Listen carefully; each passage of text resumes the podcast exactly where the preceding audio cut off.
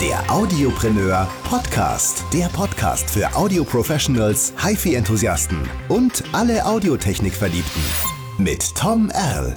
Hallo und herzlich willkommen zum Teil 3 des Audiopreneur Podcasts. Es ist ein bisschen hollig heute. Ich bin nämlich ausquartiert worden. Ich bin heute in der Küche, ja.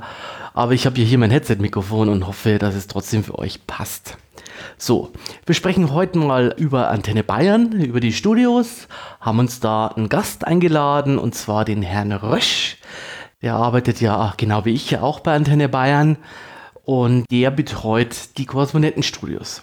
Und da hören wir uns jetzt dann gleich an, was es da gibt an Technik, was die Choris so treiben den ganzen Tag und äh, welche lustigen Geschichten da passiert sind. Und da freue ich mich richtig drauf. Äh, ich würde sagen, ja, wir gehen jetzt mal ins Studio rauf und dann ja, machen wir die Aufnahme. Bis gleich. Olli Rösch. Olli Rösch ist, glaube ich, Techniker bei Antenne Bayern. Ja. Und er betreut die Korrespondentenstudios. Und es gibt da lustige Geschichten, habe ich gehört. Also ich kenne so eine Geschichte mit einem äh, Telefon irgendwie. Mein Gott, die Korrespondentenstudios, die sind ja in der Regel weit weg. Man äh, hat nicht immer unmittelbaren Zugriff drauf. Trotzdem soll möglichst alles laufen und möglichst alleine laufen. Möglichst mhm. äh, wenig sollte man dorthin fahren müssen. Es kostet ja auch alles immer viel Zeit und Sprit und somit Geld. Und äh, deswegen müssen die möglichst einfach aufgebaut sein, damit ein Journalist sie bedienen kann. Eben kein Studiotechniker, sondern ein Mensch, der von Beruf Geschichten erzählen will und eben nicht äh, viele Knöpfe drücken möchte und äh, das Signal kommt hier von A nach B, interessiert diese Leute alles nicht. Sie mhm. wollen davon auch nichts wissen oftmals. Äh, wobei ich immer sage, äh, Vorsicht bei der Berufswahl, ein kleines bisschen Technikaffinität ist vielleicht nicht so schlecht, wenn, auch wenn man äh, Korrespondent ist und insofern also Journalist und eben nicht Tontechniker. Ich schweife ab. Was äh, passiert im Korrespondentenstudio? Du hast gerade genau. erwähnt, Telefon. Ja, man möchte ja gerne, wenn man eben im Radio ähm, äh, Geschichten erzählen will, vielleicht auch mal wen anrufen mhm, mhm. und ein paar Fragen stellen und dann diese Fragen über Telefon aufnehmen. Mhm. Dazu gibt es ja viele verschiedene Geräte, die das im Prinzip so können, also im allgemeinen Telefonhybriden, ähm, die äh, dann das Telefonsignal möglichst gut aufgemöbelt äh, in digitaler Form auf den Rechner bringen. Ähm, das kann äh, aber auch manchmal eben schiefgehen. So ein Gerät geht einem kaputt. Was macht man dann? Man schafft vielleicht möglichst schnell einen Workaround, wenn man sagt, okay, wir warten mit der nächsten Investition vielleicht doch noch ein bisschen. Was haben wir denn noch im Lager? Das heißt, äh, es war ein Gerät kaputt in dem Korrespondentenstudio. Es war so ein Telefonhybrid kaputt. Ein Telefonhybrid wollte nicht mehr so, wie wir wollten, Aha. und der musste raus. Und dann hatten wir aber unmittelbar jetzt mal gerade nichts Neues. Naja, klar, wir hatten ja nicht alle Ersatzteile immer auf Lager. Wir haben ja auch nicht noch ein zweites Funkhaus neben unserem ersten stehen. genau. Und insofern. Ähm, haben wir dann einen ISDN-Codec genommen, so wie er gerne auch in Fußballstadien verwendet wird oder verwendet wurde, muss man jetzt schon bald sagen, weil mhm. ISDN wird ja auch abgeschaltet. Genau. Ähm, und dieses Gerät kann ja prinzipiell auch telefonieren. Und das haben wir dann eben an die Telefonleitung gehängt. Und äh, also ich bin ganz sicher, ich habe das Gerät äh, dann drangehängt, auch audiomäßig mit verkabelt und habe es in ausgeschaltetem Zustand hinterlassen. Irgendwann war dieses Gerät unbeaufsichtigt eingeschaltet und oh solche ISDN-Codecs, die machen halt dann mal, wenn ein Anruf reinkommt, dann gehen die ran. Ah, und zwar okay. alleine, ohne dass jemand hier einen Hörer abhebt oder so. Dann geht das Telefon, dann geht das ran. Das heißt, es hat sich irgendwie eingeschaltet, das Gerät ohne Zutun. Vielleicht war es die Putzfrau. Ich bin nicht sicher, aber es war auf einmal an, dieses Gerät. Und okay. äh, dann ging es ans Telefon, wann immer man angerufen hat. Und wir haben also angerufen in diesem Studio und andere Menschen haben angerufen in diesem Studio Aha. und eigentlich war immer Stille im Kanal. Aha. Und ähm, dann rief mich äh, die Korrespondentin in dem Fall an und äh, sagte, ja, was ist denn da? Also man kann mich nicht anrufen. Also ich habe es auch schon versucht. Ich habe auch mein Studio schon angerufen. Ich höre da immer nichts. Das heißt, dieses Gerät ging immer, ging immer. Dieses das, Gerät ging immer ans Telefon. Das heißt, dieses Gerät ging immer ans Telefon ran. Und was haben wir dann gehört? Was, was war denn da? Ja, in der Regel eigentlich nichts. Und einmal war es dann soweit. Da habe ich angerufen und was höre ich? Ich höre, wie die Kollegin gerade einen Beitrag schneidet. Endlich lief mal Ton in diesem Studio und genau in dem Moment, in dem ich angerufen habe. Und dann wusste ich, was gespielt wird. Dann habe ich gesagt, ach, du, okay. schau doch mal scharf links auf dieses Gerät, auf diesen ISDN-Codec. Schalt den doch mal aus. Dann ich den hat sie den ausgeschaltet und dann Aha. war alles wieder gut. Man konnte anrufen und dieses Gerät ist nicht mehr vorschnell ans Telefon gegangen. Das andere Telefon hat weiter schön geklingelt. Und äh, dann konnten wir auch wieder über die, über die normale Leitung miteinander sprechen. Aber das sind so Tücken. Da denkt man, super, ich mache einen kurzen Workaround, alles ist toll wieder, prima, so kann es weitergehen. Und dann, ha, Und dann kommt die Putzfrau und schaltet dieses Gerät ein, ja. so ja, gehen. So lustig. Mm, ja, da gibt es ja auch noch andere Geschichten, habe ich gehört. Also es geht ja mal öfters was kaputt, ja. Ähm, und äh, da gehen auch mal gerne Handys. Ich glaube, die Korrespondenten sind ja bei uns äh, alle mit Handys ausgestattet. Da gehen ja auch mal Handys kaputt, glaube ich, ja, oder? Ja, Handys sind ja Verbrauchsmaterial, gell? also, nein, äh, Handys können auch mal kaputt gehen, ja. natürlich. Ähm, ich, die Dinger fallen halt eben auch runter. Ich sage ja immer, wichtig ist, dass man eine schöne schlauchbootförmige Schutzhülle um sein iPhone hat oder um sein Smartphone im Allgemeinen. Ähm, also mir ist meines auch schon oft runtergefallen. Gott sei Dank noch nie was passiert, aber ich habe halt auch so eine robuste Schutzhülle und dann, dann, eigentlich hat man dann meistens Glück, auch dann kann was passieren. Ähm, mhm. Aber das ist nicht das Einzige, was passieren kann. Es kann auch schon mal sein, dass das Ding in der Waschmaschine landet oder in der Toilette. Alles schon passiert. Auch im privaten Bereich natürlich. Das ist ja jetzt, das wir wollen hier, das ist ja keine Korrespondentenkrankheit, aber. das, das, heißt also, es wird auch gerne mal mitgeschleudert, oder? Bei 1400 Umdrehungen. Das kann richtig, passieren. Richtig. Und dann wirbelst die Daten da drauf natürlich so richtig durcheinander. Und wir brauchen dann ein neues Gerät und haben hoffentlich ein iCloud-Backup oder ähnliches in der Pipeline. Dann hm. geht's wieder gut. Ja, das wäre ja, das ist ja toll dann, wenn das so ist.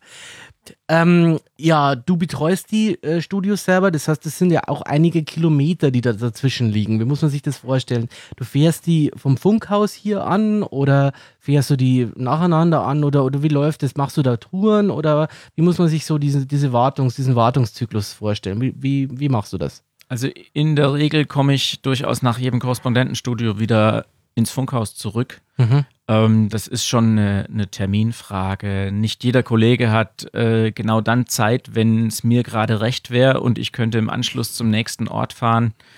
Ähm, das ist, das heißt, ich äh, komme dann schon, also nach jedem Termin im Studio komme ich auch wieder zurück ins Funkhaus. Okay, okay. Dann mhm. äh, kann man äh, auch sich auf den nächsten Einsatz wieder auf den, auf den nächsten Termin nochmal neu vorbereiten und mhm, so. Mhm. Dass man immer alles dabei hat. Man hat vielleicht auch, wenn man gerade irgendwie was Neues installiert und das möchte man reihum in allen Studios machen, dann äh, findet man vor Ort ja doch immer wieder eine neue Situation vor und dann lernt man vielleicht auch daraus, äh, was beim ersten Studio gerade nicht so rund lief.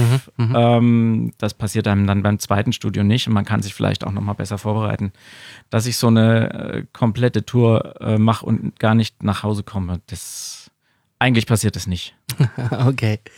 Ähm, vielleicht mal zum Schluss nochmal, was haben denn die Korrespondentenstudios? Wie muss man sich das vorstellen? Haben die ähm, ist da nur ein, ein, Rechner da? Ist da, ist da ein Mischpult da? Welche, was benutzen die so? Was ist so die Grundausstattung von so einem Korrespondentenstudio? Also im Korrespondentenstudio natürlich, da ist ein Computer, ganz klar. Ähm, die, die, äh, unsere Korrespondenten schneiden mit, äh, soll, ich das, soll, ich, soll ich irgendwelche Geräte nennen? Ja, ja, da macht das, wollen, wollen unsere Hörer auf jeden Fall hören, ja klar. Okay. Also das gibt sicherlich auch andere gute äh, Audioschnittprogramme. ich habe gehört, das Shure soll besonders gut Shure sein. Shure ist eine sehr gute Marke. Das ist, das ist eine andere Geschichte. Äh, ja. Fleisch ist mein Gemüse, kann ich sehr empfehlen. Ich hatte mal eines, das hieß SM58. Es war über die Jahre mit Speiseresten komplett übersät. Shure ist eine sehr gute Marke. Aber wir, Heinz Strunk, toll. Aber wir benutzen ja, glaube ich, auch, ähm, auch Shure-Mikrofone in den Studios, oder? Wir benutzen Shure SM7 zum Einsprechen. Mhm, mh. Genau.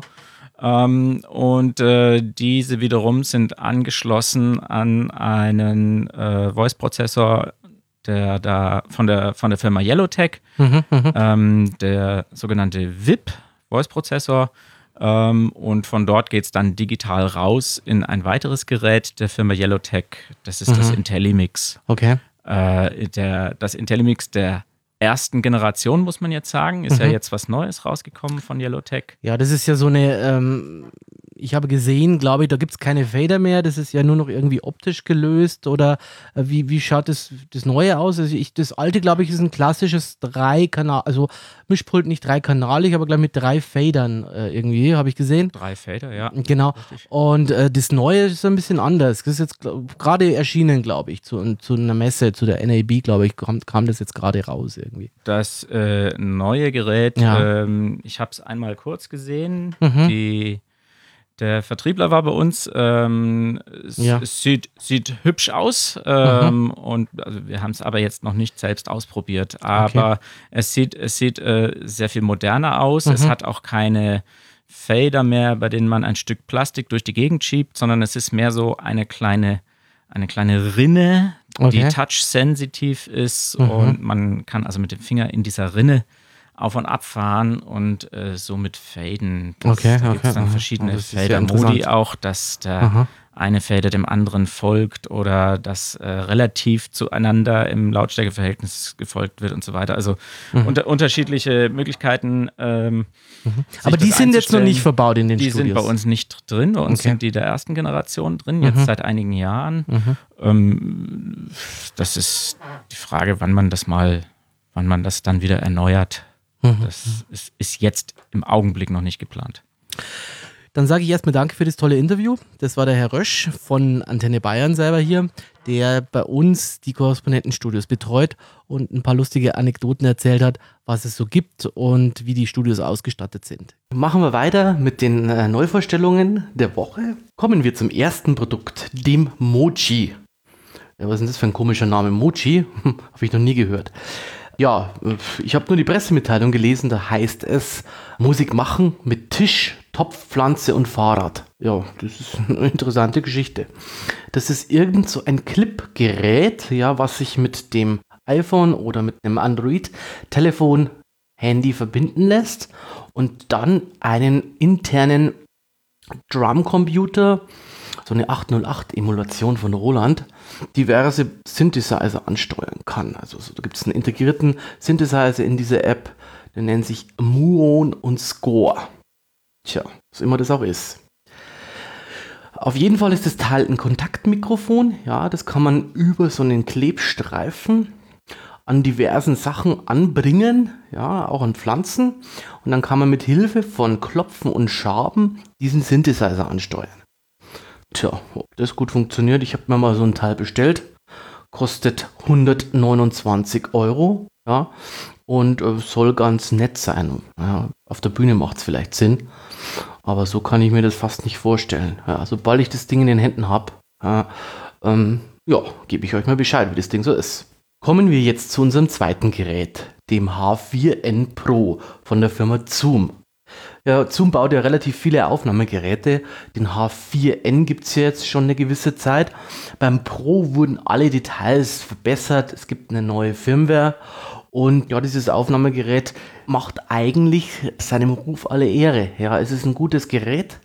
Er bietet eine XY-Kapselanordnung. Hm, die ich so leicht aufklappen kann. Ein relativ stabiles Gehäuse, so ein Plastikgehäuse. Spaltmaße sind aber okay und hat so die üblichen Verdächtigen an Bord. Ja. Das Tolle an diesem Zoom ist ja, ich habe unten noch zwei XLR-Eingänge und ich kann Vierspuraufnahme machen. Was nicht so gut ist, sind die Effekte in diesem Aufnahmegerät. sollte man dann doch lieber auf Wavelab oder Cubase ausweichen, die dem Gerät mitgeliefert werden. Von mir ein klarer Kauftipp zu einem Preis von 249 Euro als Straßenpreis. Da hat man nichts verloren, hat man ein richtig gutes Vierspur-Aufnahmegerät zu wirklich gutem Preis. Von mir eine Kaufempfehlung für dieses Gerät. So, kommen wir zu dem dritten Produkt, dem RME Madiface Pro. Viele kennen ja sicher das Babyface noch. Da gab es ja eine ADAT-Schnittstelle, ja. In diesem Fall haben wir aber eine MADI-Schnittstelle dran. Und ähm, das Tolle daran ist, dass das ja wie das Babyface ein kleines Audio-Interface für den Laptop ist. Das heißt, ich kann wenn ich im Profibereich bin, über MADI bis zu 136 Kanäle, ja, über dieses optische MADI austauschen, ja, und über USB 2.0 auch aufnehmen. Das Tolle, wie gesagt, geht mit meinem Laptop hat so die Laptop-Größe, ist ja so ein kleiner Monitor-Controller auch nochmal, relativ klein, flach, stabil, also was für die Musikertasche, irgendwie fürs Konzert aufzeichnen, also 136 Kanäle möglich. Dann habe ich noch ähm, diverse Anschlüsse direkt dran, einen niederohmigen Kopfhöreranschluss, einen hochohmigen Kopfhöreranschluss, jeweils 3,5 oder 6,3 mm und XLR-Anschluss selber direkt am Interface und so die üblichen Features, die man ja von Babyface noch kennt. Aber wie gesagt, ähm, Unterschied kein ADAT.io, sondern in diesem Fall eine MADI-Schnittstelle. Von mir ist es auch eine Kaufempfehlung, liegt natürlich im Preis von 1200 Euro, müsste jetzt schon draußen sein zum Weihnachtsgeschäft und wird wie immer von der Firma Syntax vertrieben. Alle RME-Produkte kommen ja über diesen Vertrieb. Und nächste Woche im Audiopreneur Podcast. Wir sprechen mit André Töne, einem der Gründer der Internetpreneurs. Da gibt es ein Interview dazu. Was machen denn die? Wie werden überhaupt heutzutage digitale Infoprodukte erstellt? Haben die ein Tonstudio für 10.000 Euro dahinter? Wird da irgendwie, wird es in Auftrag gegeben? Wie läuft es so ab bei der Infoprodukterstellung? Infoprodukte kennt man ja, das sind diese typischen Videos, die jetzt angeboten werden zum Thema Geldverdienen im Internet, zum Thema Dating, das sind diverse Videokurse, die es jetzt ja als digitale Infoprodukte gibt. Das typische Coaching-Business im Internet. Wir sprechen mit André zu dem Thema und freuen uns, dass er bei uns in den Studios ist. Ich freue mich, dass ihr wieder dabei wart. Abonniert mich auf iTunes und den üblichen Podcast-Catchern. Ihr könnt mich auch auf der Webseite hören. Bitte sagt euren Freunden Bescheid. Ich würde mich freuen, wenn ihr nächste Woche wieder dabei seid beim Audiopreneur Podcast.